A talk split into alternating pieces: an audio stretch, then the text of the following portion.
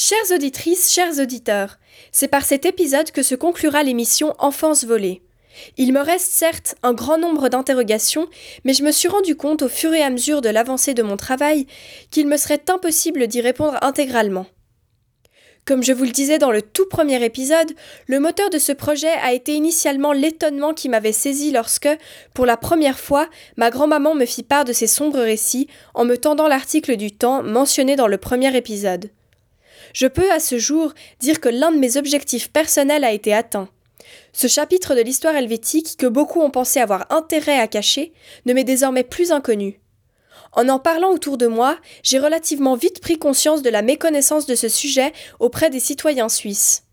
Fait surprenant, cette question jusqu'alors taboue a pris une certaine ampleur dans l'actualité nationale et même parfois internationale suite aux nombreuses controverses concernant la reconnaissance de certains torts et les éventuels dédommagements des victimes.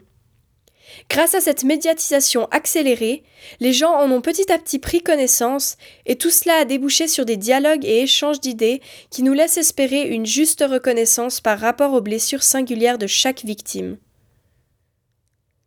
Tous ces témoignages nous ont illustré à quel point les dégâts furent profonds et douloureux.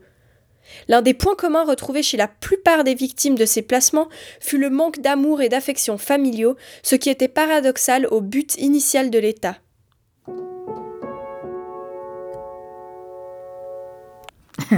de l'amour, la tendresse, être prise dans les bras, ça c'est des choses que j'ai connues. Euh, quand est-ce que j'ai connu ça?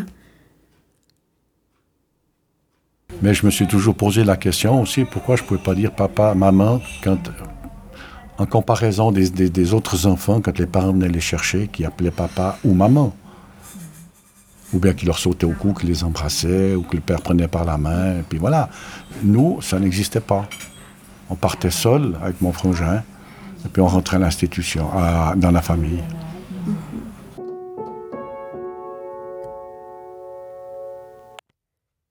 Certaines victimes ont tellement souffert de cet état de fait que les termes d'enfance volée ne sont même plus adaptés.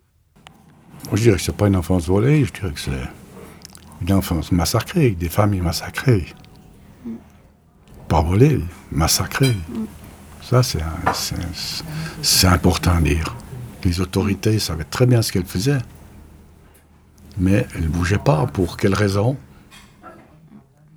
Malgré toute l'injustice ressentie, cela a pu parfois engendrer des réactions positives, comme les dernières paroles prononcées par mon intervenant. Ben, envie de me battre.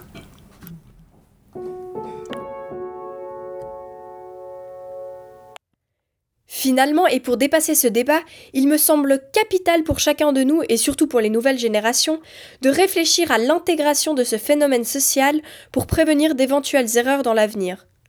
Je vous remercie de votre écoute attentive et souhaiterais adresser un remerciement particulier à tous mes intervenants qui m'ont appris, ému, accordé beaucoup de leur temps et sans qui la réalisation de cette émission n'aurait pu se faire.